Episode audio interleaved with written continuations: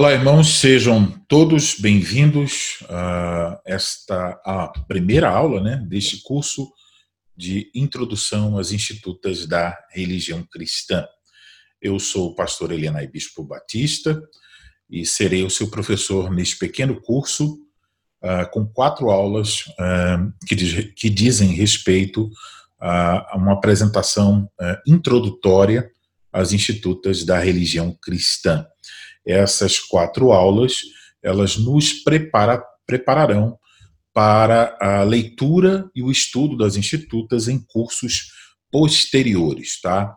Então, inicialmente eu quero ressaltar que na preparação deste curso eu fiz uso de uma grande gama de obras e recursos relacionados à história da igreja, biografias de Calvino e a obras sobre as institutas. Inclusive, eu adquiri é, algum, alguns materiais é, que se encaixam nessas três categorias aí, essa semana, que eu nem tive tempo ainda de, de olhar, né, mas eu espero que é, vão também me enriquecer é, para entender mais o contexto e tudo mais sobre as, as institutas.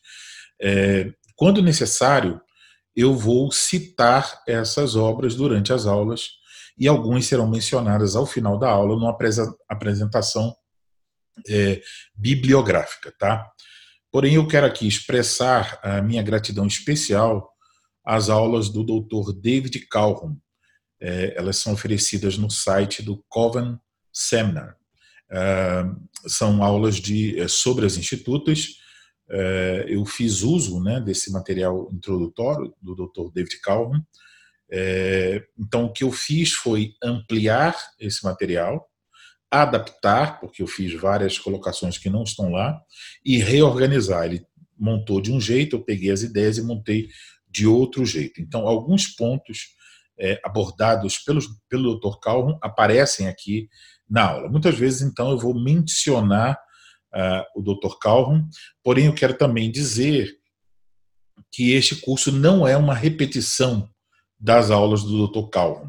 Ele ministrou uma aula e meia de introdução às institutas e nós teremos aqui quatro aulas. Então, é um material que está bem mais ampliado, com exemplos e muitas questões que não são desenvolvidas por ele. Mas eu acho justo mencioná-lo aqui, porque eu aproveitei vários pontos e ideias dele e eu não quero ser acusado de plágio, né? Eu estou reconhecendo então essa grande ajuda que obtive com o Dr. David Calhoun. Também eu quero indicar que ah, as, nas minhas citações das institutas eu usarei as duas edições em português. Então, quando eu digo as duas edições em português, eu estou me referindo às edições é, que são traduções né, da edição é, latina de 1559, que é a edição final das Institutas. E só temos duas nesse caso: a edição clássica da editora Cultura Cristã e a edição da Unesp. Ah, então, a edição será é, indicada por meio de uma abreviatura. No caso, EC vai ser a abreviatura para a edição clássica e EU, edição da Unesp. Nesta aula em particular, eu usei apenas a edição clássica aqui nas minhas citações, tá bom? É, essa é, é a edição mais fácil para identificar a questão de uh, sessão, e por isso então eu fiz este uso.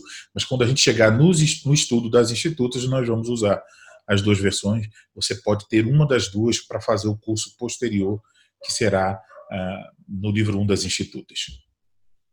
É, quando eu usar uma outra é, edição, por exemplo, a edição é, da cultura cristã, ah, que é aquela edição de 1541, da edição francesa, né? ou qualquer outra edição, a edição da Fiel, que é, de, a, é da primeira edição de 1536. Então, se eu fizer uso em alguma aula, eu vou é, mencionar isso. Também quero dizer que as citações das escrituras, todas elas, ah, por via de regressão, ah, da versão Almeida revista e atualizada abreviatura ARA. Então, quando eu utilizar outra versão, isso vai ser indicado. Se eu não indicar, vocês já sabem que eu estou usando ao meio da revista e atualizada. Dito isso, começaremos a nossa aula com uma oração de João Calvino. Essa oração, elaborada por João Calvino, se encontra no Catecismo de Genebra, que foi escrito em 1542. E eu devo a tradução desta oração ao irmão Renan Lima, que é também um dos alunos deste curso. É uma oração sobre a preparação para ir à escola. Então, fala é, em termos de alguém mais novo, né? mas eu vou é, fazer algumas adaptações para o nosso objetivo aqui, é, deste curso. Então, nós vamos orar essas palavras lá do Catecismo de Genebra e é, se você concordar com essa oração, então você diga em seu coração no final da oração, amém, tá bom? Então vamos é, orar ao Senhor nosso Deus. Senhor, que és a fonte de toda sabedoria e entendimento, já que tu, da tua bondade especial, tem concedido que eu seja instruído nas boas artes que podem ajudar-me na vida honesta e santa. Concede-me também, ao iluminar minha mente, que de outra forma trabalha sob a cegueira, que eu esteja apto a adquirir conhecimento. Fortalece fielmente minha memória para reter o que tenho aprendido. Governa meu coração para que eu esteja desejoso e mesmo sedento para progredir e não perca a oportunidade que agora me dás em lentidão. Seja do teu agrado, portanto, infundir teu espírito em mim. O espírito de entendimento, da verdade, do juízo e prudência, para que meus estudos não sejam sem sucesso e o trabalho de meu professor em vão. Em qualquer tipo de estudo ao qual me proponha, capacita-me a lembrar e manter o seu devido fim à vista, a saber, a conhecer-te em Cristo Jesus, teu Filho, e que todas as coisas que eu aprenda ajudem-me a observar a santa regra da piedade. E já que prometes que derramará a sabedoria sobre nós e a todos os humildes, e o conhecimento de ti mesmo aos retos de coração, enquanto declaras que prostrarás os ímpios e orgulhosos para que pereçam em seus caminhos, suplico para que seja do teu agrado levar-me à verdadeira humildade, para que assim eu mostre a mim mesmo ensinável e obediente, em primeiro lugar a ti, e então também àqueles que pela tua autoridade são colocados sobre mim. Que seja do teu agrado, do teu agrado ao mesmo tempo erradicar todos os desejos viciosos de meu coração e inspirá-lo com um sincero desejo de procurar a Ti. Finalmente, faça com que o propósito ao qual o Senhor me, me prepara para que eu possa crescer e servir a Ti na função que o Senhor me atribuiu. Amém. Então, isso é a oração do nosso irmão Calvino e eu Rogo a Deus que Ele nos dê um coração humilde enquanto aprendemos, que Ele nos ajude para que o propósito de conhecer a Cristo e aprender uh, a fim de viver na santa regra de piedade seja uma realidade em cada uma das nossas aulas. Deus seja glorificado. Vamos então à introdução do nosso curso. É, como eu mencionei, este curso terá quatro aulas. A aula de número um terá como tema Razões para a leitura das institutas.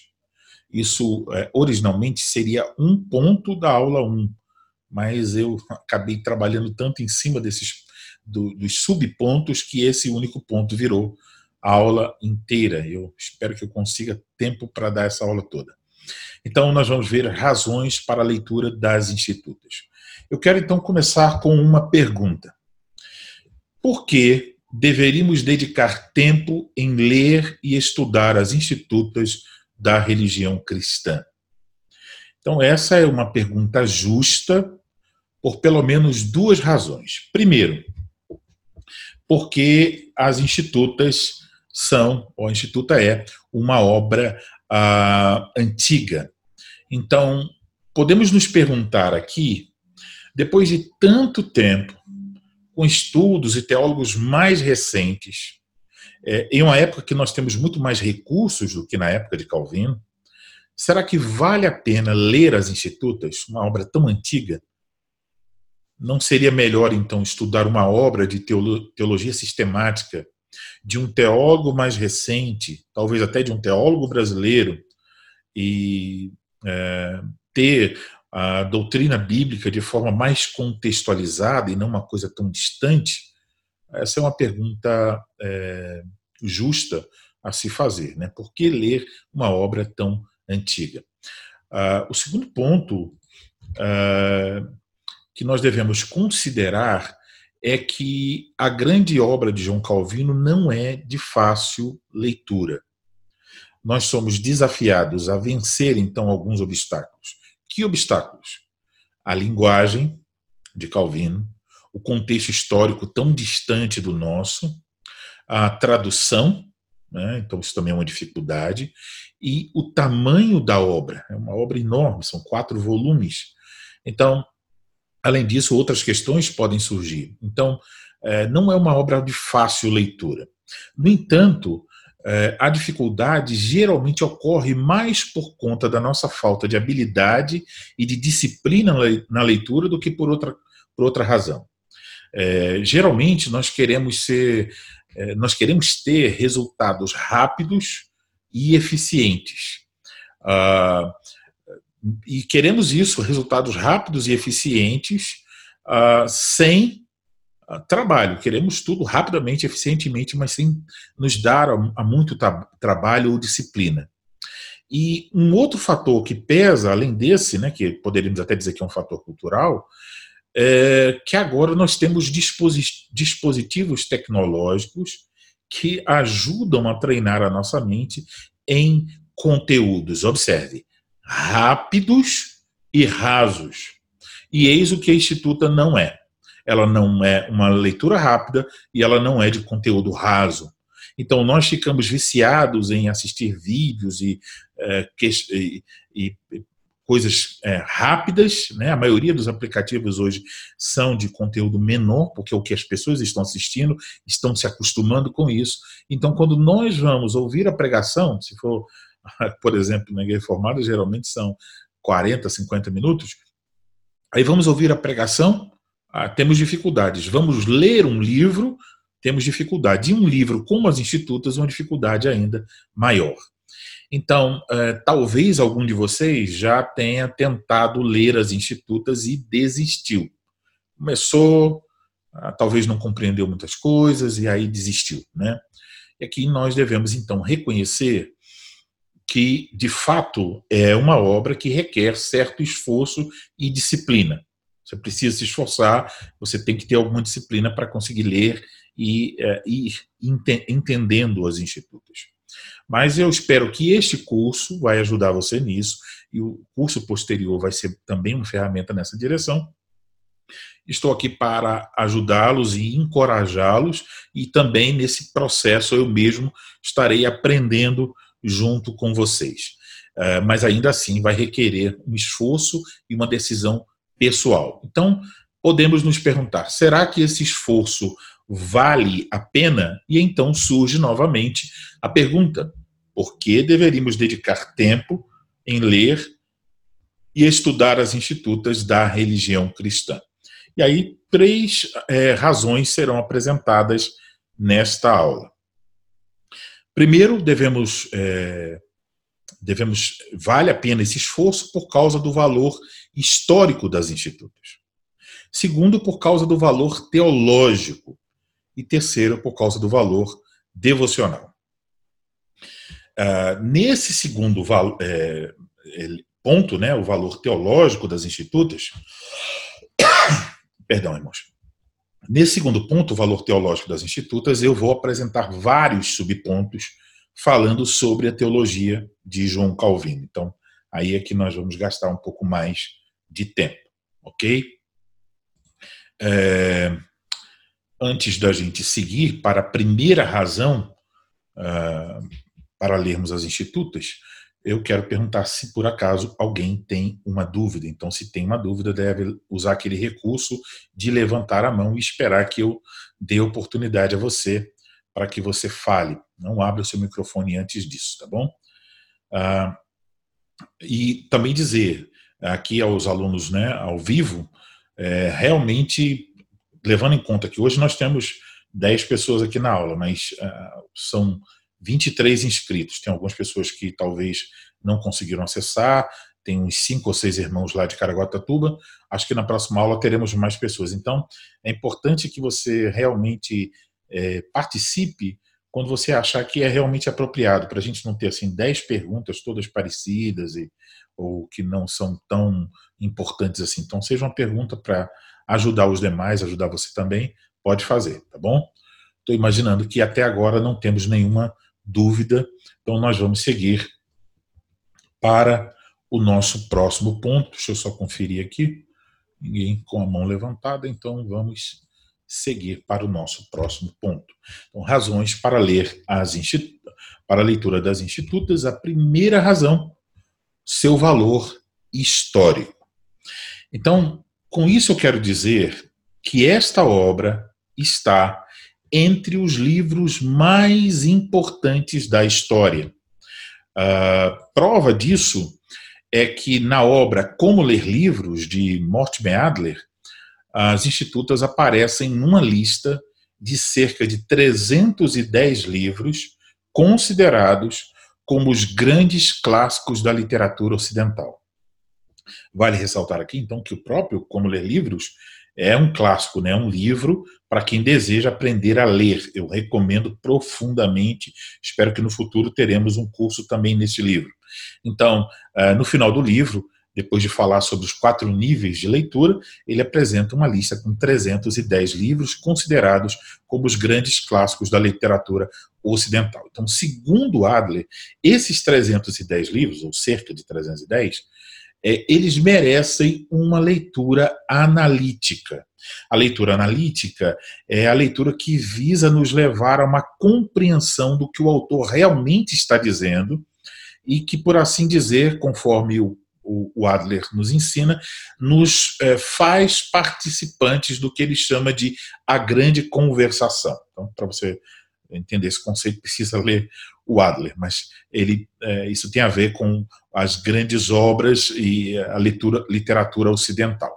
Então, nesta lista das grandes obras da literatura ocidental, fornecidas pelo Adler, são mencionadas apenas nove obras teológicas, pelo menos eu só consegui achar nove. Dentre elas, o Antigo Testamento, depois a outra obra que ele menciona, o Novo Testamento, depois, três obras de Agostinho, que são é, as Confissões, a Cidade de Deus e a Doutrina Cristã. Depois ele menciona a Suma Teológica de Tomás Aquino, que são vários volumes, né? Menciona duas obras de Martim Lutero, que seriam é, os Três Tratados e é, Conversas à Mesa. E depois, por último, a, a última obra teológica mencionada são as Institutas da Religião Cristã. Vale aqui ressaltar que o Adler é, se converteu ao catolicismo romano no final de sua vida. Então, é surpreendente que as institutas figurem nessa lista de Adler como uma das grandes obras da literatura ocidental.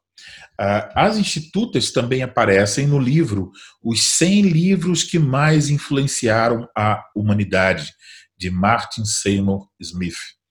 Ou seja, essa obra ela é reconhecida, né, as institutas, a, a, obra é reconhecida mesmo por estudiosos que nada tem a ver com a teologia reformada. É, eles reconhecem as institutas como um dos livros mais importantes e de mais influência sobre a humanidade. Portanto, fica claro que quando nós estamos é, é, voltando a nossa atenção para as institutas, nós estamos voltando a nossa atenção para um livro singular, não é uma obra qualquer, né? é um livro, sem dúvidas, um livro singular.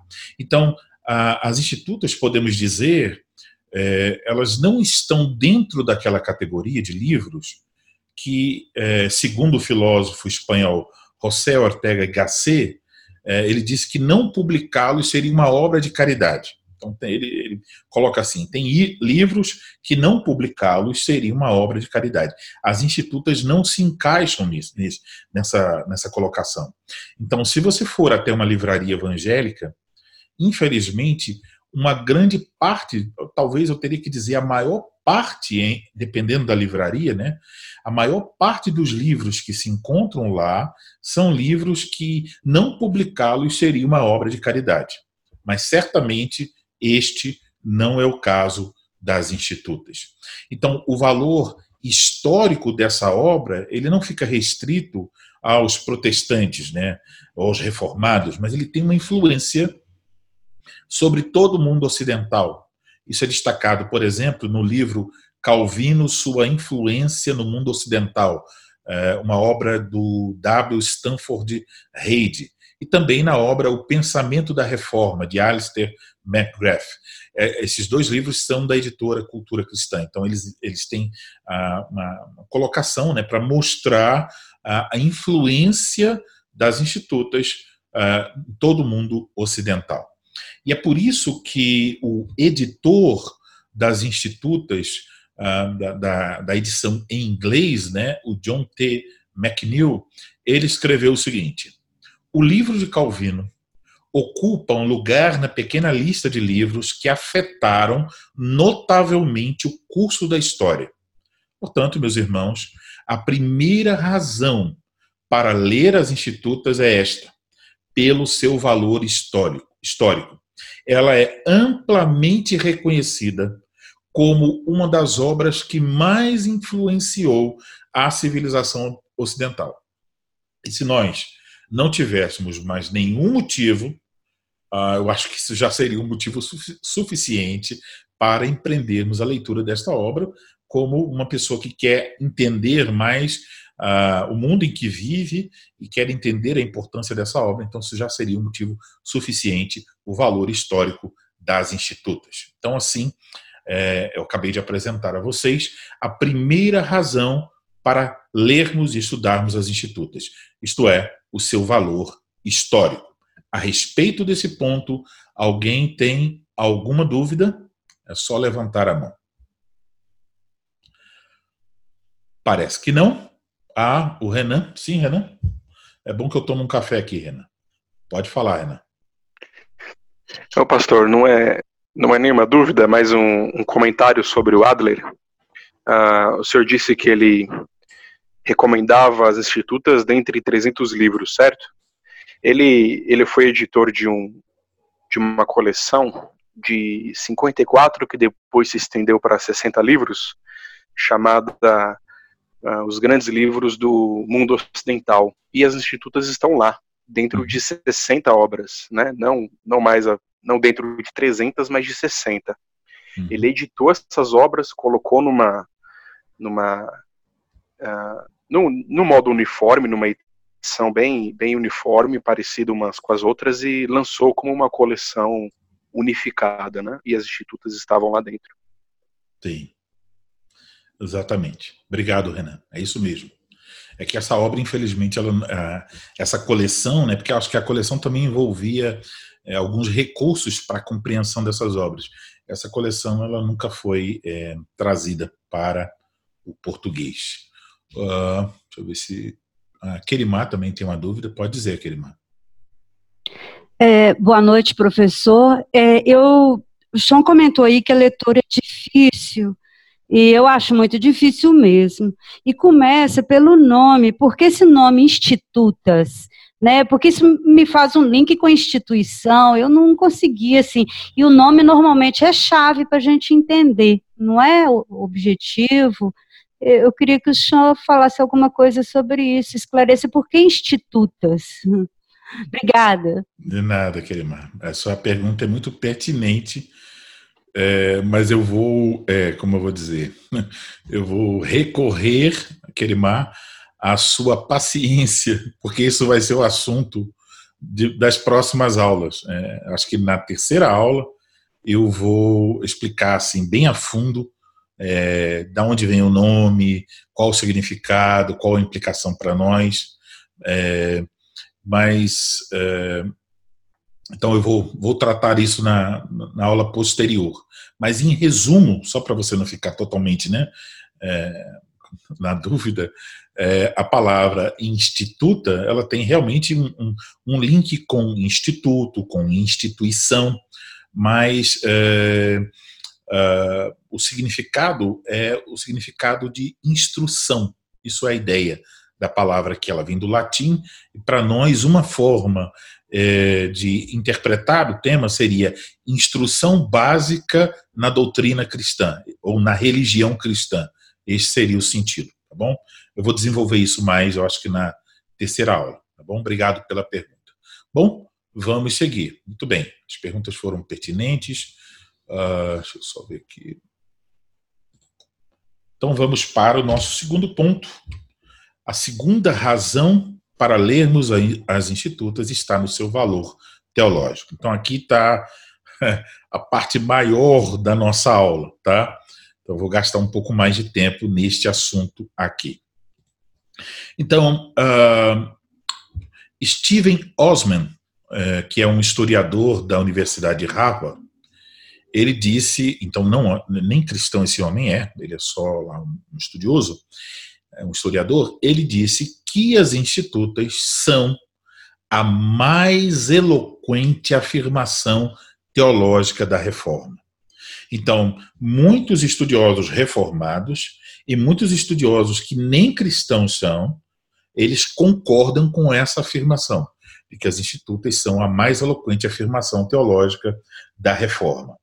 O doutor David Calhoun, que é um estudioso das institutas, ele diz que esta, a esta afirmação do, do Steven Osman, nós deveríamos acrescentar que as institutas também são a mais completa e importante declaração teológica da reforma. Então, não é que ela é só eloquente, mas que ela é a mais importante uh, completa declaração teológica da reforma. E aqui podemos então notar que, na época da reforma, outros reformadores escreveram obras teológicas. Mas nenhuma daquelas obras teológicas da época da reforma ganhou a proeminência das institutas. Então, é, por exemplo, é, o Lutero, ele, apesar de ter escrito muitas obras ao longo da sua vida, ele não escreveu uma teologia sistemática. Aqui na minha estante eu tenho é, 11 volumes né, daquela coleção da editora Sinodal com a editora Concórdia, que são uh, a reunião né, de várias obras de Lutero. Obras interessantíssimas, uh, muitas obras edificantes, porém, ele não escreveu de uma forma a apresentar uma teologia sistemática. Tá? Outro nome, né, o colega de Lutero, o Felipe Melanchthon, ele escreveu, sim, uma obra, uma teologia sistemática chamada ah, Loci Communis, que significa lugares comuns. Esta obra foi escrita em 1521. Uh, ah, isso era um nome comum, às vezes, para obras teológicas, né, lugares comuns. Uh, ele trata de diversos temas de, de relevância para a reforma, principalmente luterana, mas depois de vários acréscimos, a obra do Melanchthon ficou desorganizada, o que o impediu de alcançar então devidamente as gerações posteriores. Então não ficou uma obra é, tão, tão apreciada porque ela ficou desorganizada. Uh, o Alistair McGrath diz que o luteranismo nunca se recuperou realmente do fraco início provido pelo Melanchthon. Então, segundo ele, o domínio intelectual do protestantismo pelos teólogos de tradição reformada se deve à substância e à estrutura da edição final das Institutas de Calvino. Uh, então, Felipe Melanchthon escreveu a Loc Comunis, mas não teve uh, o mesmo sucesso, por assim dizer, uh, da obra de Calvino. A outra obra que nós poderíamos mencionar, né, outro reformador, seria o Urico Zwinglio. É, ele também não escreveu uma teologia sistemática, mas ele escreveu um comentário sobre a verdadeira e a falsa religião. Foi publicado em 1525. Mas essa obra também não teve a amplitude da obra de Calvino. Uh, também podemos mencionar o amigo de Calvino, né, que é bem famoso né, por ter é, encorajado Calvino a ficar lá em Genebra. É, ele escreveu uma obra, a Sommaier, que é um sumário de teologia. Essa obra foi escrita em 1525. E depois que Calvino escreveu as Institutas, Farel escreveu aos seus amigos dizendo: Não leia mais o meu livro, mas leia Calvino. Ou seja, o Farel reconheceu que as Institutas estavam em um nível muito superior ao seu sumário de teologia. Então, veja, nós nem temos aqui em português o sumário de teologia, não que eu saiba. Não temos ainda esse sumário de teologia em português, mas uh, porque reconhecemos que uh, o, a obra de Calvino é superior a essas obras aí que eu acabei de mencionar. Então, é, aqui é importante destacar né, a diferença dos dons Calvino, Farel. Farel era um homem mais da uh, de, de estar enfrentando, a, levando a reforma e lutando é, de, uma, de, um certo ponto de vista, enquanto Calvino era é, um mestre, um pastor, um professor. Então, é, podemos, é, devemos é, ver, né, perceber esse valor teológico, é, devemos ler as institutas pelo seu valor teológico. Mas surge uma pergunta quais são as características da teologia que nós encontramos nas institutas. Né? Por assim dizer, que teologia é essa que está lá nas institutas? E eu quero então desenvolver esse ponto a partir desta pergunta.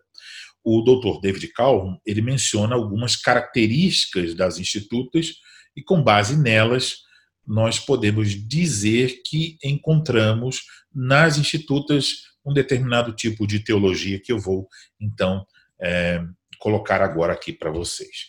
Então, primeiro, a teologia das institutas é fundamentada nas escrituras. Na próxima aula, eu vou falar mais sobre a relação entre as institutas e as escrituras. Eu ainda vou tocar nesse ponto. Mas eu quero destacar aqui que ao ler as escrituras, você pode ver, pode notar como Calvino está priorizando as escrituras por todas as institutas. Então, é, devemos reconhecer a teologia de Calvino é biblicamente fundamentada. Sobre isso, é, o doutor David Calhoun nos diz: às vezes, as pessoas têm a ideia de que este, falando das institutas, de que este é um sistema muito lógico e rígido, que tudo é forçado a uma estrutura lógica. No entanto, essa ideia realmente entende mal o que Calvino está fazendo. Ele está realmente tentando usar as escrituras para estabelecer uma teologia que seria organizada, é, organizada e sistemática, mais basicamente bíblica. Então, é verdade, é uma teologia sistemática. Ela está organizada, mas ela é fundamentalmente bíblica. Tá? É, o ponto de, de, de é, Reed, é, perdão, o, um escritor chamado é, R.C. Reed, ele escreveu um livro chamado O Evangelho Ensinado por Calvino. E ele diz: Calvino era um plagiador de Moisés e Davi, Isaías e Ezequiel, Jesus e João, Pedro e Paulo que ele quer dizer com isso? Que o plágio de Calvino veio toda da escritura, que lendo as, as institutas, você vai encontrar o quê? As palavras ensinadas nas escrituras. É lógico, as institutas não são as escrituras, mas elas estão ensinando a respeito das escrituras. A teologia das institutas é fundamentada na escritura. Então, uh, um ponto sobre isso que devemos perceber é que ah, tá ali já. A teologia de Calvino é um arranjo ordenado de temas bíblicos. Então, é, é importante aqui lembrar que Calvino acrescentou mais e mais conteúdo, desde a edição inicial em 1536 até a última edição em latim, 1559. E à medida que ele acrescentou o material, ele ficou preocupado com a organização desse material. Porque ele, eh, para ele, por muito tempo, ele entendia que esse material não estava é, adequadamente ordenado, os temas não estavam é, bem colocados, um capítulo deveria estar em outro canto, com outro assunto. Então, ele ficou muito preocupado com isso. E ele lutou com isso por muito tempo. Né? E é, eu vou falar mais isso adiante, mas é, quando ele pensou que iria morrer, ele estaria no final de sua vida, que ele estava muito doente, ele ainda uh, se esforçou mais ainda para concluir esse trabalho de organização uh, das institutas, porque ele não estava satisfeito com a organização. Então, ele só se sentiu satisfeito em 1559, que foi então a edição final. Ali, ele se deu por satisfeito com a forma como ele tinha organizado os diferentes temas bíblicos que ele é, nos traz nas institutas. Agora, será que as institutas têm é, um tema central? É, muitos têm sugerido que sim. Alguns dizem, ah, o tema central é a soberania de Deus, os decretos de Deus. Outros dizem, o tema central é Cristo, a nossa união com Cristo. O doutor David Calhoun, é, ele nos diz que Calvino não tinha um tema central que ele estava apresentando. Porém, eu não lembro agora, mas um, um, dos livros que eu comprei recentemente, eu já vi que tem um capítulo lá, alguém defendendo que realmente tem um tema central. Como eu não li o livro, não vou é, aprofundar aqui, mas é, na opinião do Dr. David Calvin, não tem um tema central. Calvino simplesmente, para ele, apresentou os diferentes temas bíblicos e o que Calvino estava procurando era clareza e ser sucinto. Então, pode parecer que não, né? mas Calvino é, queria e imaginou que ele tivesse conseguido ser sucinto. Uh, agora, o, o, que Calvino não se preocupou foi de relacionar os temas é, entre si, como se fosse um tema principal. Por exemplo, é, se você vai estudar o Catecismo de Heidelberg, é, o tema principal desse catecismo é o nosso consolo, consolo que temos em Cristo Jesus. E a o catecismo é organizado dentro de três pontos principais, né? Que estão lá na pergunta de número dois. O que eu preciso para viver e morrer nessa consolação de pertencer a Cristo? E aí é como são grandes meus pecados e miséria, de que modo sou salvo de todos os meus pecados e miséria, e de que modo devo ser grato a Deus por uma tão grande salvação. Então, o tema do consolo é o tema geral, e aí cada um dos pontos tem uma relação com esse tema geral. Ah, Calvino não se preocupou em ter um tema geral, ele simplesmente colocou os temas que estão na Bíblia. Tal assunto está na Bíblia, ele foi organizando esses temas, reunindo uh, os temas né, mais próximos, mas não tem um tema geral, uh, segundo o doutor David Calm. Uh, ele então simplesmente colocou os temas lado a lado, mesmo quando ele não era capaz de conciliar totalmente uh, esses temas. Por exemplo, é, a responsabilidade humana e a soberania divina. É como também a doutrina da Trindade. É apenas um Deus, mas falamos em três pessoas. Então, nem sempre é fácil é, arranjar isso uh, de uma forma é, para ter respostas a todos os detalhes, mas o fato é, a Escritura é, ensina que existe apenas um Deus, a Escritura também nos ensina que o Pai é Deus, que o Filho é Deus, que o Espírito Santo é Deus. Com três pessoas. Então, ah, esses temas estão aí, mesmo que a gente não consiga ter ah, explicações para sutilezas a respeito dessa doutrina. Então, Calvino não se preocupou em ter é, resposta para todas as sutilezas é, doutrinárias, mas colocou apenas. A Bíblia diz isso, a Bíblia diz isso, então aqui estão essas coisas. Ah, então, a teologia das institutas é fundamentada nas escrituras. Um segundo ponto sobre a teologia é que a teologia das institutas tem uma estruturação antitética. Então, o Butler, que foi também um editor das institutas em inglês, ele se referiu à teologia de Calvino como tendo uma estruturação antitética. Então, esse termo estruturação antitética vem desse, desse editor aí é, das Institutas. E em muitas passagens das Institutas, é como se Calvino estivesse dizendo: é isso que a Bíblia ensina, é nisso que devemos acreditar. Então, em seguida, uh, não exatamente na frase seguinte, no, no parágrafo seguinte, mas às vezes um pouco mais à frente, pensando na edição clássica, que tem sessões, um, algumas sessões à frente. Aí ele vai lá e diz: olha, é nisso que não devemos acreditar. Isso aqui está errado, isso é falso, isso é contrário àquilo que nós vimos na Escritura. Então, isso aqui é a estruturação titética. Ele apresenta a verdade, mas ele também apresenta uma refutação do erro. Um exemplo disso é, nós podemos encontrar. É, eu acho. Ah, não, está aqui. Perdão, irmãos. Está aqui. É, podemos encontrar no livro 4, capítulo 1, seção 13, tá? edição clássica. É, depois de falar sobre a unidade da igreja e outros temas ligados à igreja, Calvino expõe alguns erros. Então, veja, no início do capítulo, ele expôs a verdade, unidade, é, é, vários assuntos sobre a igreja. Agora, ele expõe um erro em particular. Diz assim: devemos suportar muito mais a imperfeição nos costumes e na vida, pois nisto é bem fácil cair.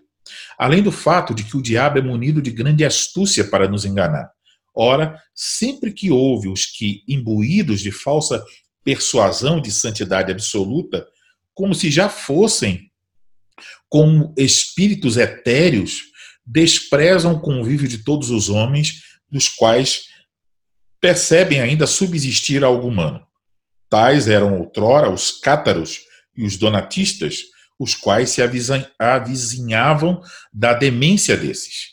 Tais são hoje alguns dentre os anabatistas que querem parecer avanç é, haver avançado acima dos outros. Então, ele está aqui é, refutando, apontando o erro do caso dos anabatistas, que não era um erro novo, já vinha dos cátaros e dos donatistas, a ideia de que eles podiam alcançar um nível de santidade absoluta, né, santidade perfeita. Então, se afastam da convivência dos outros homens. Então, ele apresentou a verdade e aqui ele está denunciando o erro. Isso é uma estruturação antitética. Calvino, então, contrasta a verdade como ele via, e você vai encontrar esse contraste com é, os católicos romanos, então algumas vezes ele vai contrastar é, o que a verdade com aquilo que ele entendia ser um ensino falso da Igreja de Roma, e outras vezes ele vai ter esse contraste com os anabatistas, tá? ou com outro herege de seu tempo. Isso mostra então a natureza polêmica das institutas. Agora, é bom observar que Calvino é polêmico, mas ele não se alegrava com a polêmica. Então, é possível encontrar Calvino dizendo algo como: deveria ser suficiente simplesmente declarar a verdade e passar para outra coisa. Então, era isso que Calvino queria fazer. Mas, ao mesmo tempo, ele diz: por causa de falsos ensinamentos, não podemos fazer isso. Então, o que ele quer dizer, às vezes, é preciso confrontar o erro e desmascará-lo. Então, a teologia de, das institutas tem uh, essa estruturação antitética, né? tem esse, ele, esse elemento da polêmica, ainda que Calvino não amasse a polêmica, mas usava como uma ferramenta é, necessária para refutar o erro dos falsos mestres. É, um terceiro ponto sobre a teologia das institutas é que ela não é especulativa. Então, uma, uma notícia: Calvino não respondeu a todas as perguntas. E meus irmãos, que alívio, né? Calvino não respondeu todas as perguntas. Se ele não respondeu, muito menos eu, tá? Então, sobre isso, é, nos diz é, o doutor David Cal. Eu acho que eu errei aqui, passei alguma coisa aqui. É, sempre estou passando. É, tá, eu aperto uma vez e passa duas Tá? Então vamos lá. Então, sobre isso, é, nos disse o Dr. David Calhoun. Às vezes as pessoas pensam que as Institutas são um livro de grande lógica teológica. Ficam decepcionadas quando começam a lê-la, porque as coisas que pensavam que seriam respondidas não são respondidas. Então, aquelas pessoas, ah, é a grande obra de Calvin, então eu vou fazer, vou, vou ter todas as minhas dúvidas respondidas. Mas tem assuntos que nós não vamos ter uma resposta, né? E já já veremos por quê. Uh, o Dr. Benjamin Warfield disse: para onde a Bíblia o levou, ele foi. Onde as declarações das Escrituras pararam, ali ele parou. E meus irmãos, Nisso aqui eu posso dizer com todo o meu coração. Eu, eu quero seguir o exemplo de Calvino. Que Deus me dê a graça, onde a Escritura parar, que eu pare também. Onde a Escritura me levar, que eu vá. Então, definitivamente devemos reconhecer: existem coisas que nós não sabemos. Então, a teologia não é para responder às suas uh, dúvidas sutis é, tem coisas que Deus escolheu não nos contar, não nos ensinar, não nos dizer. E às vezes as pessoas querem seguir um caminho através de raciocínio lógico para achar uma resposta que a Escritura não ofereceu. Então, por um lado, nós não devemos negligenciar aquilo que Deus revelou, mas. Uh, então, nós precisamos ir tão longe quanto a Escritura foi, né, ou vai, e depois parar. Então, é, percebam o que diz Calvino uh, no livro 3, capítulo 21, seção 4. Não perscrutamos, não perscrutemos as coisas que o Senhor deixou guardadas em secreto. Não negligenciemos as que pôs a descoberto, para que não sejamos condenados ou de excessiva curiosidade, de uma parte, ou de ingratidão, de outra. Isso aqui, irmãos, é contém uma, uma aplicação, uma implicação muito importante e profunda, eu diria. Então, veja, para Calvino, tentar ir além do que a Escritura está ensinando é uma excessiva curiosidade que é condenada. Por outra parte, deixar de ir até onde a Escritura está indo é ingratidão, porque Deus nos deu a sua palavra para que nós aprendêssemos e nós estamos rejeitando aquilo que ele nos revelou. Então, ah, não devemos incorrer nem no risco da curiosidade, nem no risco da ingratidão. Devemos ir até onde a Escritura nos permite. Então, quanto podemos aprender das Escrituras, devemos aprender. Mas cuidado para você não escolher caminhos que não são caminhos de aprender o que Deus revelou, mas caminhos de ficar futucando sutilezas que não vão é, trazer benefício, apenas vão aguçar uma curiosidade é, que não vai, não vai ser edificante para você. Agora, é importante é, observar que Calvino admite que alguns dos seus leitores poderiam, que algum dos seus leitores poderia ir além do que ele foi. Então, no livro 4, capítulo 22, seção 7, Calvino falando sobre a ceia. Então, veja. Senão que antes exorta os leitores a que não contenham o sentido de sua mente dentro destes limites demasiadamente estreitos. Ao contrário, que lutem por subir bem mais do que o possam sob minha direção. Então veja o que ele está dizendo. Se você pode ir além do que você chegou até aqui sob a minha direção, vai lá. Adiante. É... Minha direção. Cadê, cadê, cadê? Perdi aqui a, a expressão. Uh, sim, porque eu próprio, sempre que se trata desta matéria, quanto tenho, tento dizer tudo em razão de sua dignidade, ainda sinto que disse pouco demais. Mas ainda que a mente possa, possa pensar mais do que a língua exprimir, contudo também aquela é vencida e posta por terra pela magnitude do assunto. Portanto, enfim, nada me resta senão prorromper em admiração desse mistério ao qual o intelecto não pode estar em condições de ponderá-lo com clareza, nem a língua de explicá-lo. Irmãos, que coisa linda. O que ele está dizendo? Olha, é, se você é capaz de avançar nesse assunto, além do que você avançou comigo, ótimo, avance. Ah, e aí ele reconhece: olha, há assuntos que a gente consegue pensar e não consegue é, exprimi-los é, em linguagem, escrever ou falar, né? É, faltam palavras. Mas há assuntos de uma magnitude tão grande que a gente nem consegue pensar sobre eles. E a única coisa que podemos fazer então é admirar, é, ele fala assim, prorromper em admiração desse mistério.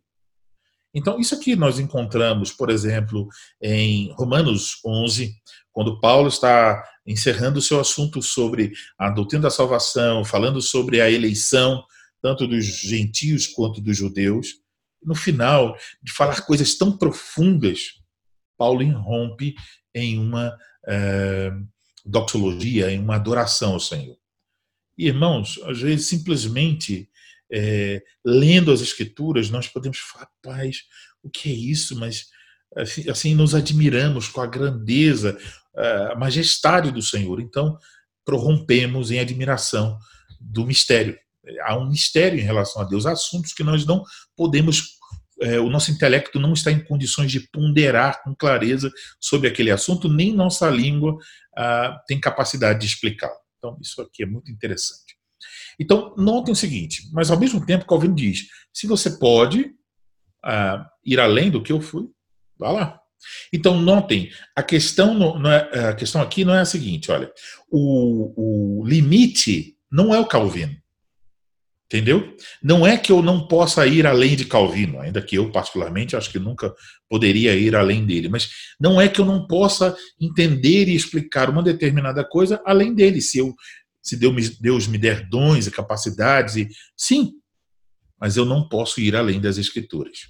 Então eu posso ir além do que outro homem escreveu, mas eu tenho que tomar cuidado para não ir além. Se a Escritura parou, eu paro também.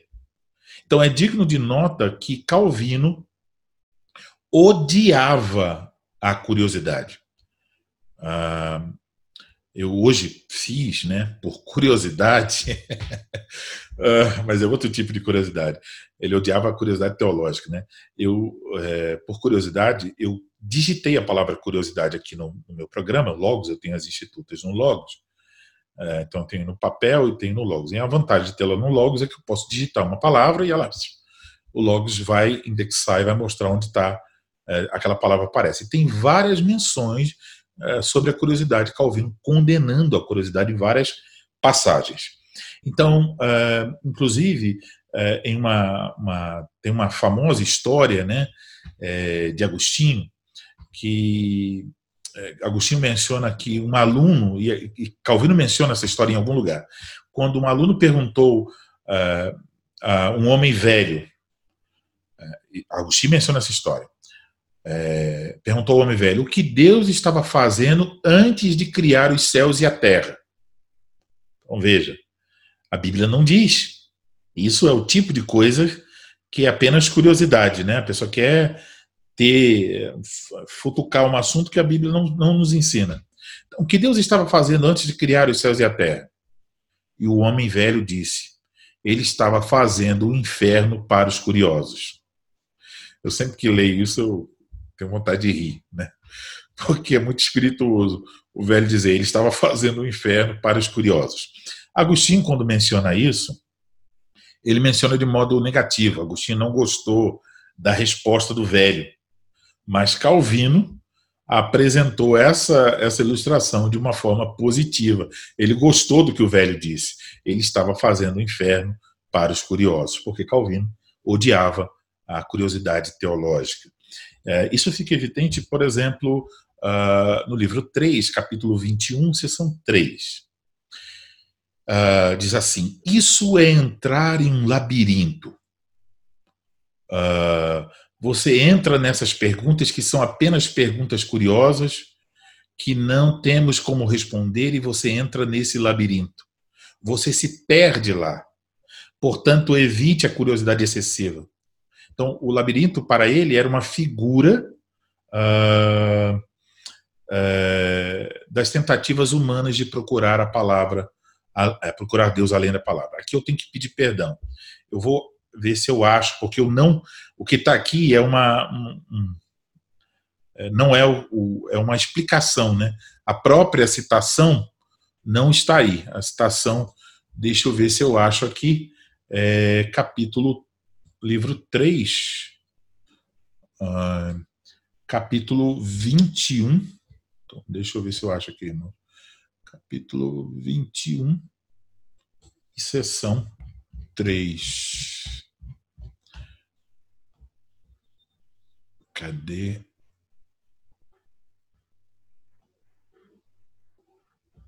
Eu tinha copiado essa parte sobre. É. 3,21. Cadê?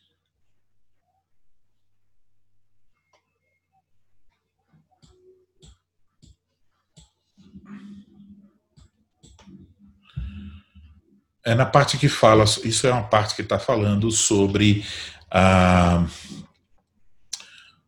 Deixa eu botar aqui a palavra labirinto, então vai ficar.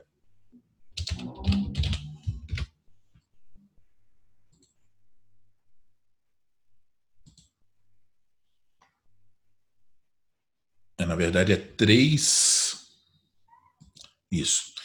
Portanto, primeiro que se lembrem de que enquanto investigam a predestinação, tentam penetrar nos íntimos recessos da divina sabedoria, na qual, se alguém segura e confiantemente irrompe, tampouco conseguirá saciar-se com sua curiosidade e estará a adentrar um labirinto do qual não achará nenhuma saída.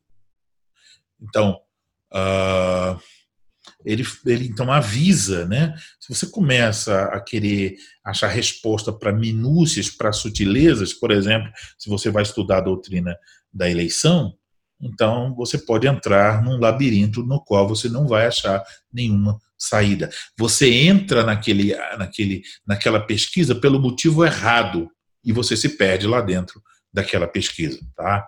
Então ele nos adverte. Então isso que está na tela aí não é a citação de Calvino, não. Não é o que está lá no livro 3, capítulo 21, seção 3. É, então fica essa errata aí, você tem que olhar lá o que realmente está nessa, nessa sessão.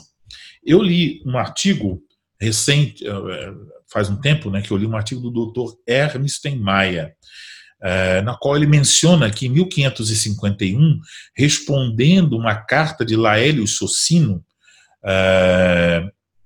na qual este fazia várias especulações sobre a Trindade, então Calvino diz a Laélio Socino: Certamente ninguém pode ser mais adverso ao paradoxo do que eu, e não tenho nenhum deleite em sutilezas.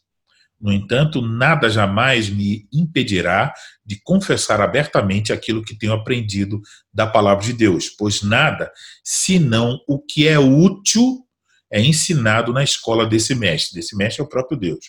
Ele é, ela é meu único guia. E aquecer as suas doutrinas manifestas será minha constante regra de sabedoria. Se você tem prazer em flutuar em meio a essas especulações etéreas, permita-me, peço-lhe eu, humilde discípulo de Cristo, meditar naquilo que conduz à edificação da minha fé. Então, fica bem claro Calvino não tinha prazer em sutilezas. A preocupação dele é nas doutrinas manifestas e entender que aquilo que Deus ensina na sua palavra é algo útil. Tá? Então, conforme o doutor David Calhoun, Calvino defendeu é, o que ele chamou de ignorância aprendida. Então, é basicamente a ideia, depois que a gente faz depois que, que fizermos tudo o que nós podemos fazer para compreender um determinado assunto, simplesmente devemos reconhecer é, que isso é tudo que nós temos, uma ignorância aprendida. Então, estamos um pouco mais. É, com um pouco mais de conhecimento, mas ainda ignorantes. Então, Calvino definitivamente não respondeu a todas as perguntas, não entrou pelo caminho da especulação e nem amava as sutilezas teológicas. É, ele nos leva o mais longe que ele pode e depois, quando a escritura para, ele para também e fica admirando uh, os mistérios de Deus. E assim também nós deveríamos fazer. No livro é, 4, capítulo 17, seção 7, relacionada à doutrina é, da ceia do Senhor, é, Calvino diz o seguinte: é o mais longe que posso ir. O que precisamos fazer agora é adorar e não responder a perguntas que não podemos responder. Oh, que o Senhor Deus me dê sabedoria para dizer essas coisas nas horas apropriadas. O que podemos fazer agora é adorar e não responder a perguntas que não podemos responder. Então, que Deus nos dê graça para isso. Ainda sobre a teologia das institutas, uh, devemos reconhecer que ela, a teologia das institutas ilustra o princípio da acomodação. Isso se refere ao conceito de que Deus se acomoda em Sua palavra ao nível de nosso conhecimento. Então, por exemplo, uma mãe não diz ao bebê: Olha, bebê, agora comeremos batata dorê com soufflé de chuchu feito à moda da casa. Ela não vai dizer isso para um pequeno bebê. O máximo que ela vai dizer é: agora o neném vai papar. Então, é, ela, a mãe se adequa a linguagem que o bebê possa entender. Poucas palavras, palavras simples. E se você notar, até o tom de voz com que nós falamos com os bebês é um tom alterado, né? Esses dias eu descobri que tem uma, uma criança, filha de um irmão com quem que é membro da igreja, e essa menina é, bem novinha, e ela estava chorando sempre que eu estava chegando por perto. Eu achei, ela tá chorando porque ela tá vendo minha barba, tá vendo um homem feio, tá se apavorando. Mas depois eu fui descobrir o que era.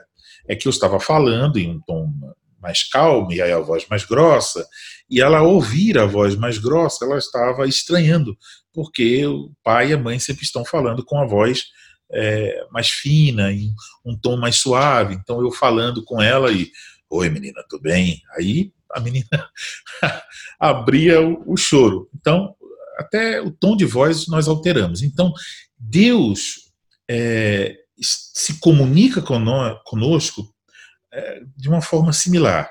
Ele se acomoda à nossa capacidade, à capacidade humana de entender. Então, em certo sentido, podemos dizer que a Escritura é Deus nos falando como um pai fala com o seu pequeno bebê. Então, imagine, a conversa para bebês já é difícil. Né? Estou dizendo, nós já temos dificuldades de compreender certos pontos da Escritura. Essa conversa é, que Deus se acomodou né, para nos falar, já sentimos dificuldades. Mas Uh, imagine então se ele fosse nos falar em outra linguagem. Mas isso mostra a misericórdia de Deus para conosco. Deus quer que nós entendamos a sua palavra. É, falando sobre isso, é, Calvino nos diz no livro 4, capítulo 1, seção 8. Por outro lado, entretanto, porque previa ser-nos até certo ponto conveniente que soubéssemos quem fosse de nos ter por seus filhos, nesta parte ele se acomodou à nossa capacidade de entendimento. Então, Deus se acomodou à nossa capacidade de entendimento. É, em outro lugar, é, Calvino escreveu: Assim como Deus se acomodou ao nosso nível, nós nos acomodamos ao nível das pessoas que somos chamados a ensinar. Então aqui temos uma aplicação homilética, né? É, Calvino está dizendo: bom, Deus se acomodou ao nosso nível para nos ensinar, e nós, quando vamos ensinar as Escrituras a outra pessoa, nós também devemos nos acomodar ao nível delas. Ah, essa é a atitude de Calvino, que Calvino tem nas institutas. Pode não parecer, né? mas ele, é, ele não quer aqui mostrar o quanto ele sabia, é, ou criar uma obra tão difícil que ninguém entenda. Ele queria que as pessoas mais simples pudessem entender a doutrina cristã e viver de uma forma piedosa de acordo com essa doutrina. Então, aqui é uma lição. É, certa vez eu ouvi algumas pessoas comentando sobre um palestrante que esteve em determinada conferência. Eu não estava lá na conferência, ouvi esses irmãos depois: olha, o palestrante fulano de tal estava na conferência, rapaz, aquele homem sabe muito. Capacidade dele incrível, a eloquência, quantas citações, quanto conhecimento, que, que linguagem teológica profunda. É, eu sei quem é o preletor e eu diria realmente ele é um homem de profundo conhecimento. Mas aí eu perguntei, é, qual foi o assunto da palestra? E adivinha? Eles não souberam me responder. Então, eles estavam estupefatos né, diante da eloquência do, do palestrante e falaram vários eh, elogios a ele, mas eles não sabiam sobre o que ele tinha falado. Ou seja, que no meio de tantas palavras, de tantas citações, tantas coisas, ah, se perdeu a essência do que ele queria transmitir. Então, nós devemos ter esse cuidado. É, o quinto ponto sobre a teologia das institutas é que ela é apresentada de uma forma retórica. Então, é, por retórica, entendemos o seguinte: Calvino não abraça aquela forma escolástica de, escolástica de apresentar as institutas. É, um exemplo disso é o que está lá nas, nas páginas da Suma Teológica de Tomás de Aquino. Então, você vai encontrar um outro tipo de apresentação. Né? Então, é uma apresentação, vamos dizer assim, uma teologia mais científica. Então, é, isso está marcado aí na, na, questão da escolástica. Mas Calvino está mais inclinado ao modo da retórica humanista. Esse, essa retórica humanista aqui não tem nada a ver com o humanismo do século moderno. É o humanismo literário e retórico do século XVI. Então, a palavra retórica aqui significa que ah, Calvino entendia que a linguagem deveria ser usada de uma maneira que fosse capaz de persuadir. Em outras palavras, não basta apenas expor a verdade. A verdade deve ser apresentada de uma maneira poderosa, comovente e eloquente. Então, nós podemos encontrar nas institutas várias passagens de grande eloquência, ah, na, na, qual podemos perceber a eloquência de Calvino, percebemos as habilidades retóricas né, do seu, e, basicamente o seu treinamento nas artes liberais e também no seu treinamento eh, no direito, então ele era capaz de persuadir. O Dr. David Calhoun oferece um exemplo, eu eh, não tive tempo de procurar um exemplo diferente, então vou mencionar o exemplo sugerido por ele. Eh, está lá na carta ao rei Francisco I.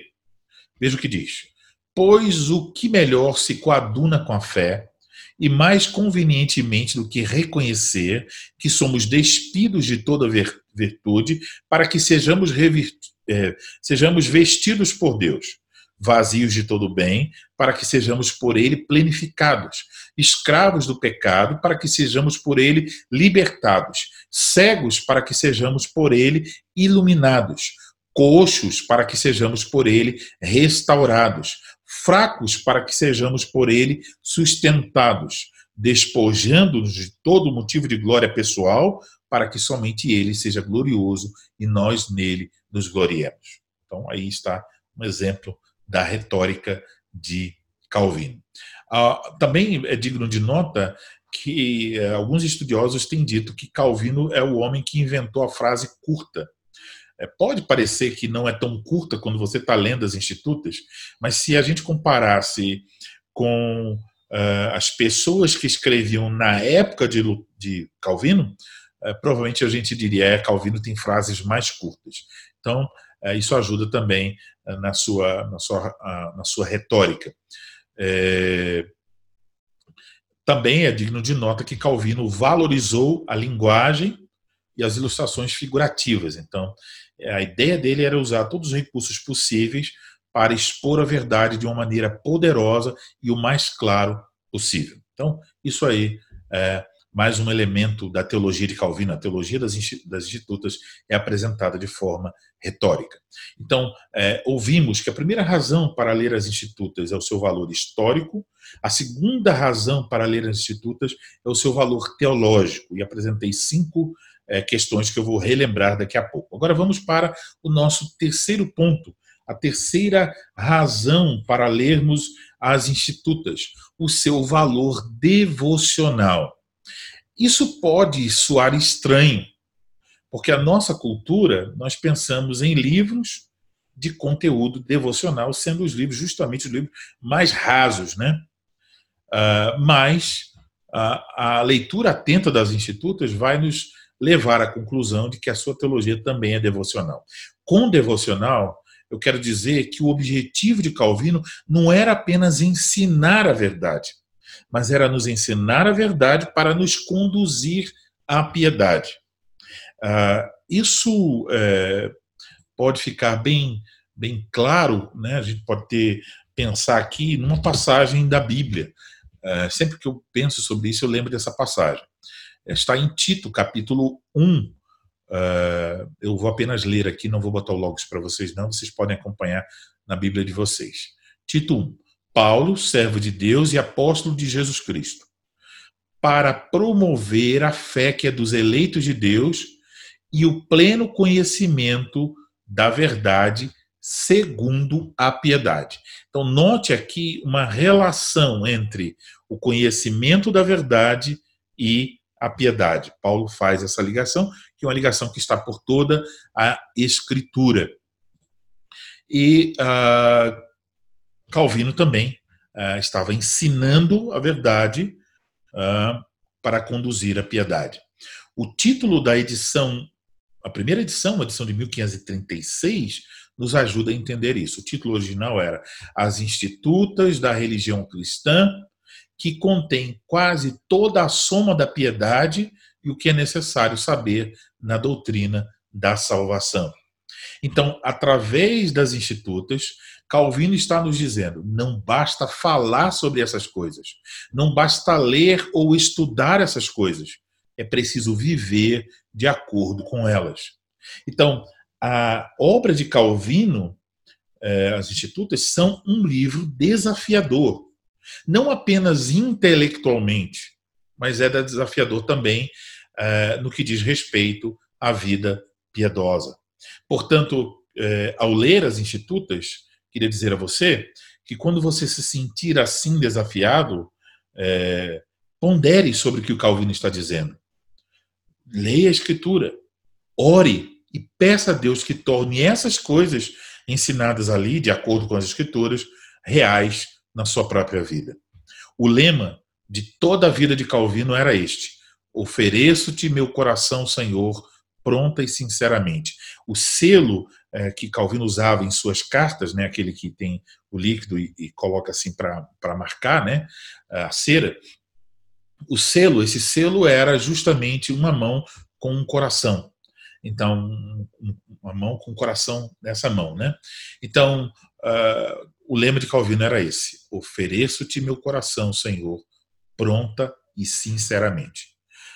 Devemos reconhecer aqui, Calvino não era perfeito de forma alguma. Ele tinha defeitos e falhas.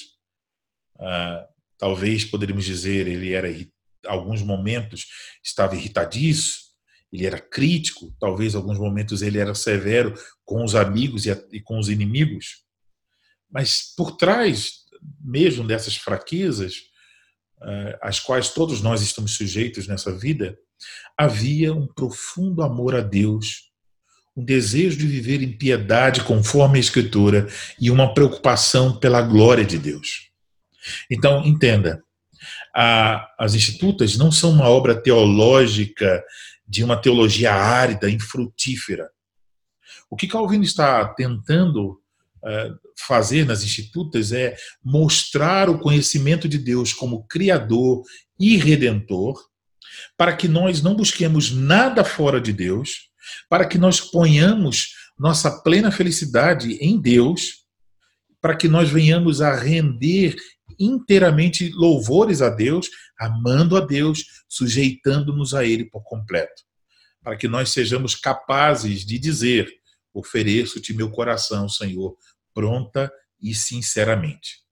Então, note, para Calvino, o conhecimento de Deus está atrelado à piedade. Nós vamos ver isso mais à frente, né, na, quando estudarmos as, as institutas. Mas guarde isso. Para Calvino, o conhecimento de Deus está atrelado à piedade. De maneira que, se você não é piedoso, para Calvino, você não conhece a Deus. Você só conhece a Deus se você está vivendo de maneira piedosa. Tal a relação entre conhecimento e piedade. Nós podemos perceber essa relação entre o estudo teológico e a piedade Por exemplo, quando Calvino vai tratar sobre a Santíssima Trindade. Então, é uma doutrina difícil, né? um assunto denso, e antes de adentrar a, a, a, a essa doutrina, que ele começa lá no capítulo 13 do livro 1. Então, antes de adentrar nessa doutrina, Calvino utiliza dois capítulos, o capítulo 11 e o capítulo 12, para tratar sobre a verdadeira adoração. Então, com isso, Calvino está nos mostrando qual é a verdadeira atitude com que devemos estudar o assunto sobre a Trindade. Com um coração prostrado, adorando a Deus, é, admirando-nos diante dos mistérios de Deus, e não de uma forma especulativa. Então, perceba o vínculo né, entre a doutrina e a piedade. Então, nas institutas, uh, nós uh, não somos instados a aprender a teologia por causa da teologia em si mesma, mas por causa do próprio Deus. Deus deve ser o alvo de nosso interesse. Então, o estudo da teologia é apenas um meio para conhecer mais a Deus. Então, uma pergunta importante é esta: por que você deseja estudar as institutas? Curiosidade? Quer apenas conhecimento intelectual? Ou você deseja conhecer mais a Cristo a fim de glorificá-lo com toda a sua vida? Responda essa pergunta para você mesmo. Pense sobre isso. Qual, por que você deseja aprender mais sobre teologia? Porque você realmente quer servir a Deus? Então o restante da sua vida tá, está dizendo a mesma coisa? Ou você apenas quer aprender a teologia para encher a sua mente e viver uma vida tão distante da piedade? Uma vida tão distante de glorificar a Deus? Infelizmente, muitas pessoas que se aproximam da teologia reformada, especialmente aquelas que às vezes o fazem sem pastoreio, soltas, né, apenas aprendendo coisas na internet e vendo uma postagem aqui, assistindo um vídeo ali, é, ou lendo um livro aqui, elas às vezes caem num erro, né? De achar que a teologia reformada é apenas o intelecto. Se eu mudar minha, se eu tiver novo conhecimento teológico, pronto, tá tudo ok como se fosse uma aceitação racional e lógica. Só isso. E muitas dessas pessoas são uma vergonha para o evangelho. Elas têm a cabeça cheia de doutrina, são capazes de ler mais livros que os pastores conseguem ler, mas ao mesmo tempo, quando vamos olhar o casamento, a, a, o namoro, o trabalho, os negócios, a vida de piedade, isso tudo está em ruínas. Não está glorificando a Deus. E aí elas servem apenas como um instrumento de Satanás para difamar a doutrina. Para dizer, ah, a doutrina leva a isso aí. Mas não. Se você estudar Calvino, você vai ver, não, não, não.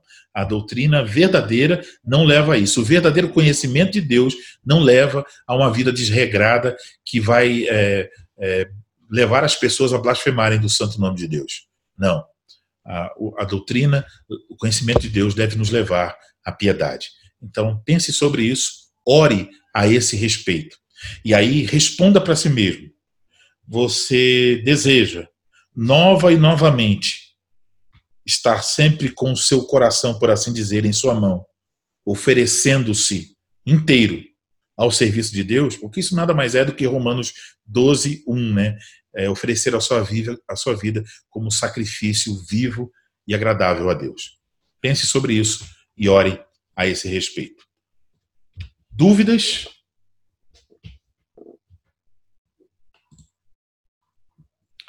Querimar, pode perguntar. Uh, eu, não, eu reconheço o valor de Calvino, né? Eu entendo bem tudo que o senhor está falando. E Porém, ele tem, eu tive sempre resistência a ler pela, pelo valor intelectual, dificuldade intelectual, realmente não é uma obra fácil. Aí, quando eu vou em 2 Coríntios 11, 3, deixa eu ver se eu, eu vou colocar aqui.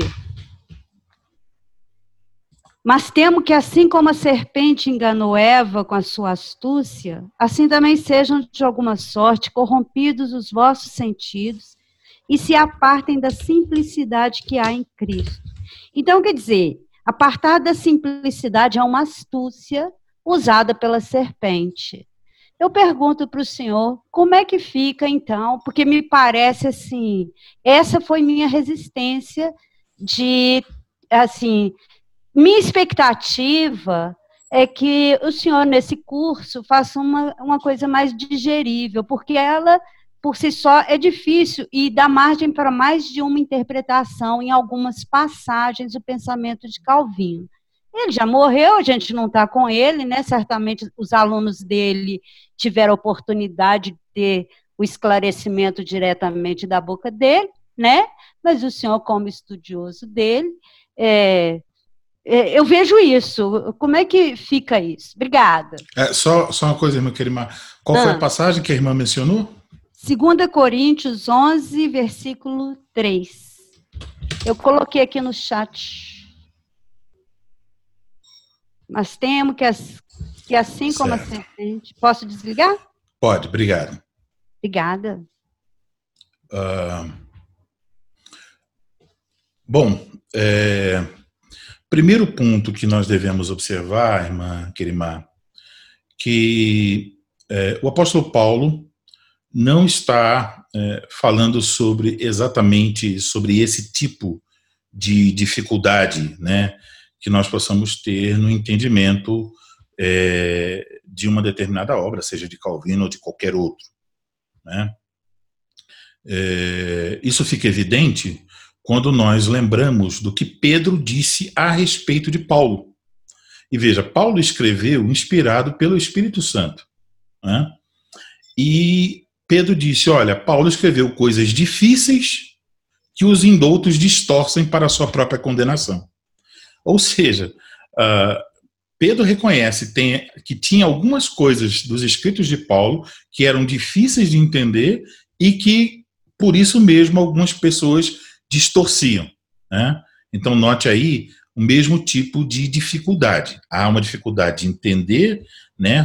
E a gente também deve reconhecer isso. A própria Escritura, como um todo, tem partes que nós temos dificuldades de entender, e nem por isso diremos que está por trás disso a astúcia de Satanás.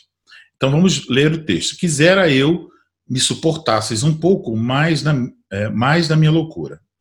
Suportai-me, pois, porque zelo por vós com zelo de Deus, visto que vos tenho preparado para vos apresentar como virgem pura a um só esposo que é Cristo.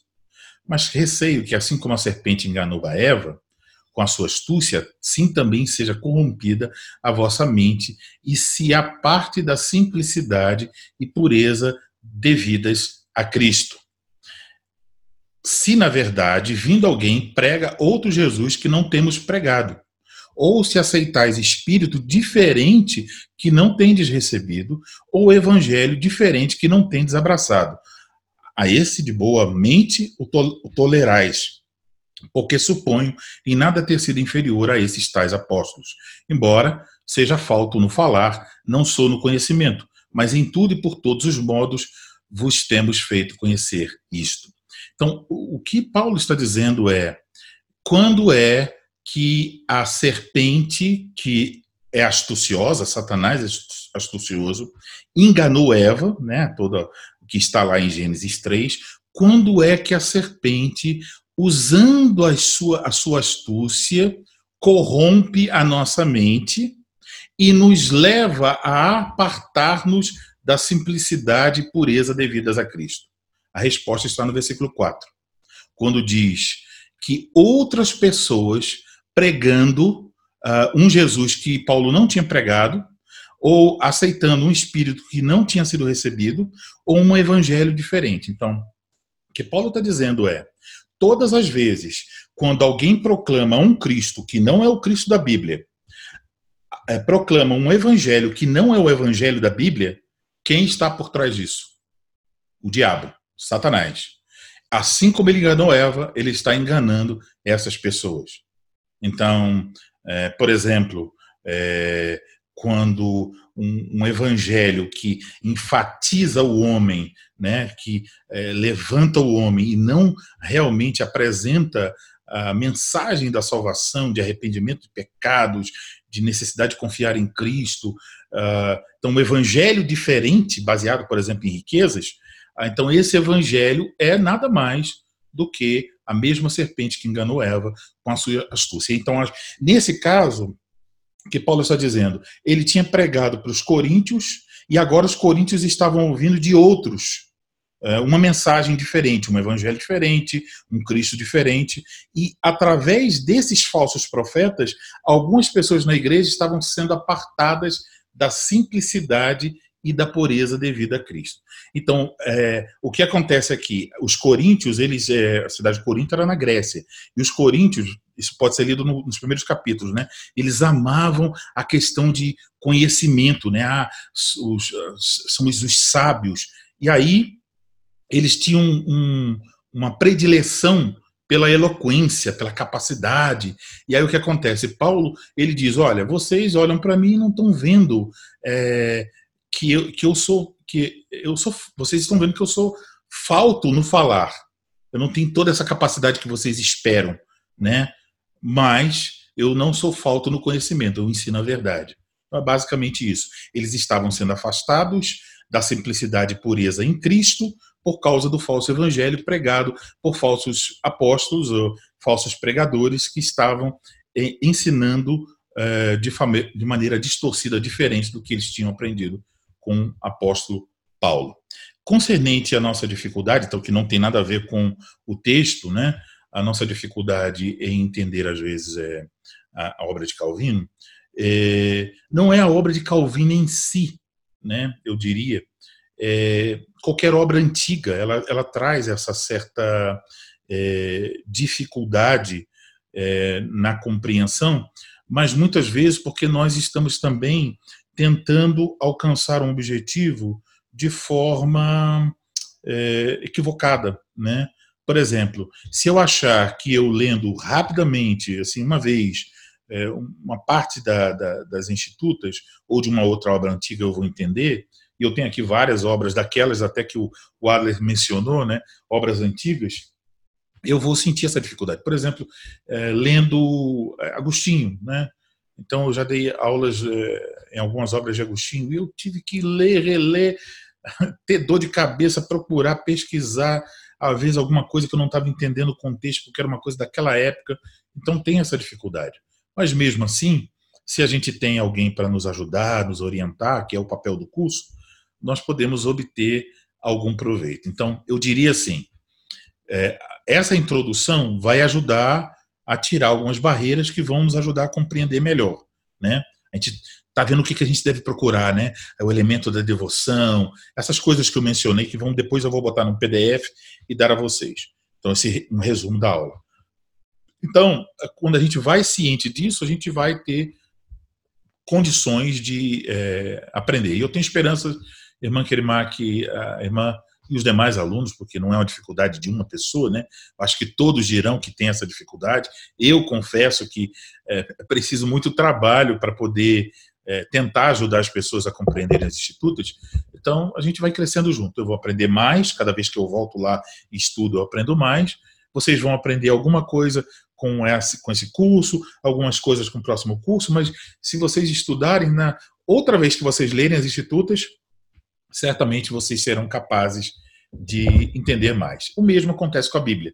A gente vai lá, às vezes não entende, depois de alguns anos, havendo aprendido outras coisas, quando a gente voltar, ah, agora faz sentido. Porque a gente desenvolveu, então, a capacidade para aprender, tá bom? Espero que eu possa ajudá-la, irmã querida. Deus abençoe. Mais alguém com alguma dúvida? Então vamos concluir, passamos até um pouquinho da nossa hora, né? Vamos concluir. Eu, eu, eu não estou muito com a capacidade de ser sucinto nas minhas respostas, né? Então, é, nessa aula, nós aprendemos as razões para lermos e estudarmos as institutas. É, e ao fazê-lo, nós aprendemos um pouco sobre as institutas. Três razões foram apresentadas uh, para estudar estudar, ler e estudar as institutas. Essas razões eu as coloquei para encorajar você, para uh, que você realmente tenha o desejo de ler e estudar as institutas. Eu espero que tenha esse efeito. Né? Vamos vencer as barreiras que talvez alguns possam ter no, no que diz respeito a essa leitura. Então, as três razões: o valor histórico, o valor teológico e o valor devocional. No, no valor teológico, eu mencionei que a teologia de Calvino está fundada nas Escrituras, que ela tem uma estruturação antitética, que ela não é especulativa, que ela ilustra o princípio da acomodação e que ela é apresentada de uma forma retórica para convencer, tá bom? E, e, por último lá vimos o valor devocional. Então, valor histórico, teológico e devocional. Poderíamos dizer uh, aqui que as institutas entram numa categoria de livros sobre a qual também falou o filósofo Ortega y Gasset na sua obra A Rebelião das Massas, em seu prólogo para os franceses. Ele disse assim, abre aspas, por isso acho que um livro só é bom na medida em que nos traz um diálogo, diálogo latente, em que sentimos que o autor sabe imaginar conc concretamente seu leitor e este sente como se uma mão ectoplasmática saísse das linhas para tocar sua pessoa para acariciá-la ou então cortesmente dar-lhe um soco. Fecha aspas. As institutas, ah, por tudo que nós vimos aqui, são assim. São como uma obra que parece que algumas vezes, ah, através das escrituras, Calvino está ah, descobrindo quem nós somos e algumas vezes sentimos o consolo que ele ministra através das escrituras e outras vezes sentimos como que saindo das páginas do livro uma mão para nos dar um soco e dizer: acorda, você está errado aí, precisa corrigir seu caminho. Vamos ver o que conseguimos aprender nesse curso e nos, nos demais uh, que nós pretendemos ter, se Deus assim quiser. Eu vou é, mostrar aqui a vocês a bibliografia. Então, é, isso foram algumas obras que têm relação com essa aula. Depois, no vídeo, você pode parar o vídeo e dar uma olhada com mais atenção, tá bom? Agora nós vamos passar e nós vamos ao nosso encerramento. Nós vamos orar e agradecer a Deus por essa noite, por essa oportunidade. Vamos orar, então, rogar a bênção do nosso Deus. Senhor Deus, nós queremos te agradecer pela oportunidade de termos esta aula, este curso online te agradeço por todos os recursos que o Senhor me tem concedido para isso, tanto no que diz respeito a livros, quanto também no tempo e na capacidade para estudar. Isso não é porque eu sou melhor, porque eu sou bom, porque eu sou capaz, mas se algum fruto há desse trabalho, a glória pertence ao Senhor, porque é o Senhor quem nos concede tudo. Tudo que nós temos provém da tua mão bondosa e paternal, então a glória é cabida somente ao teu santo nome, Senhor. Obrigado pela vida de Calvino, obrigado pela, por essa obra, as institutas.